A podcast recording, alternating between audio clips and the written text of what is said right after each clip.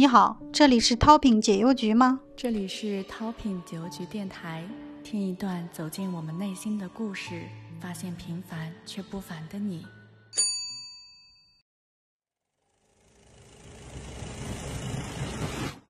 大家好，我是董文新，一个从业十五年的影院经理，二百万播放的电影博客“董小姐聊电影”主理人，在其他平台我也有同名账号。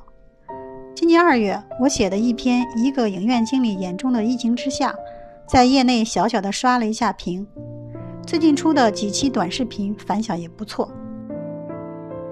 这三个月，我和全国四十万影院从业者一样，在家里焦急地等待着复工。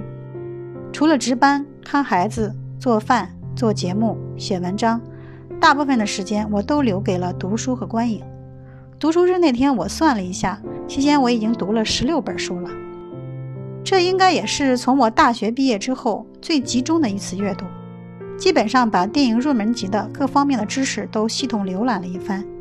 之前我一直都是大量的阅片，对电影的理解更多是在文本上。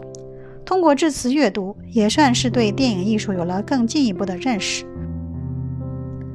我在简介里自嘲是被迫营业的自媒体新手。之所以说是被迫，其实本来过去是很难有一个机会和充裕的时间，对自己过去二三十年的电影爱好做一番梳理的。但是这次疫情突然之间被迫有了这么长的休闲时间，让我除了读书，更多的也要考虑整个行业和自我发展的未来。而经过复工的几番挣扎之后，我发现虽然全国有一万多家影院，而且我们发出的声音也太过微弱。所以被迫做了自媒体的新手，试图发出荧光一样的光亮来，能够让更多的人去关注影院，关注中国电影院线市场的发展。电影是我生命中不可或缺的部分。从我记事开始到现在，我几乎是将中国改革开放四十年来最重要的电影作品都观看过，和电影的缘分也从来没有断过。即使在我任职记者，每天东奔西跑的十二年时间里。电影已然是我无法割舍的日常习惯，是我最长情的伙伴。我热爱电影跟我的父亲有很大关系。我的父亲是我的电影爱好的启蒙者。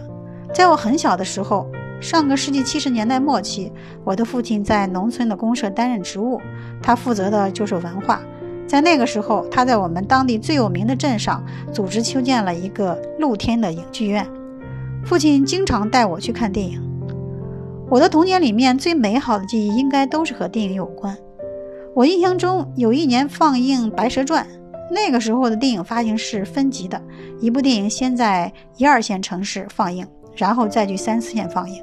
我们镇上要放那个片子还需要一段时间，等不及的父亲就骑着自行车带着我骑行二十里地，到了我们当地的县城，跑到一个露天的影剧院观看影片。结果看到一半的时候，天突然下雨了。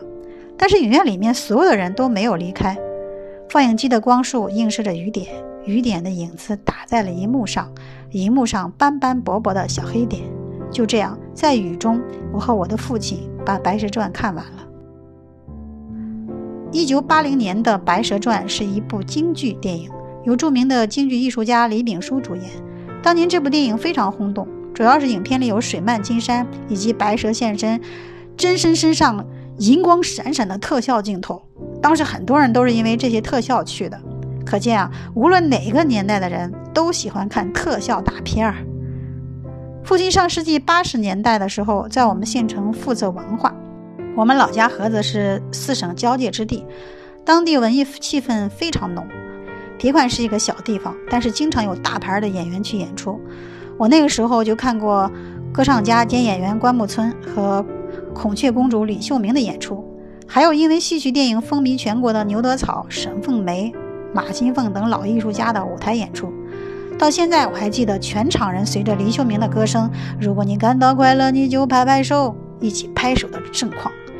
因为父亲的原因，从改革开放以来，我几乎从未错过在院线放映的每一部轰动性电影作品。不知不觉间，我作为一个影迷，见证了新时代下中国电影的整个发展历程。对于上世纪八十年代以来的中国电影，我如数家珍。后来到二零零五年的时候，我开始进入了电影行业。二零一一年，我进入了济南百流宫影院担任影院经理，一直到现在。我们做了很多的影展，做了很多的艺术电影交流会，和很多的艺术电影爱好者、创作者进行了交流。在这个影院里面，我实现了自己的电影梦想，同时也结交了很多电影从业者和朋友。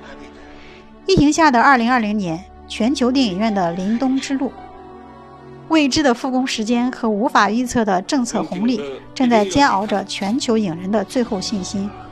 即便这样，我们依然相信，属于我们的光影会很快在影院重新亮起。我们应该沉住气，有定力。每秒钟二十四帧影院仪式感，在每一个真正爱电影人的心中，永远不会消失。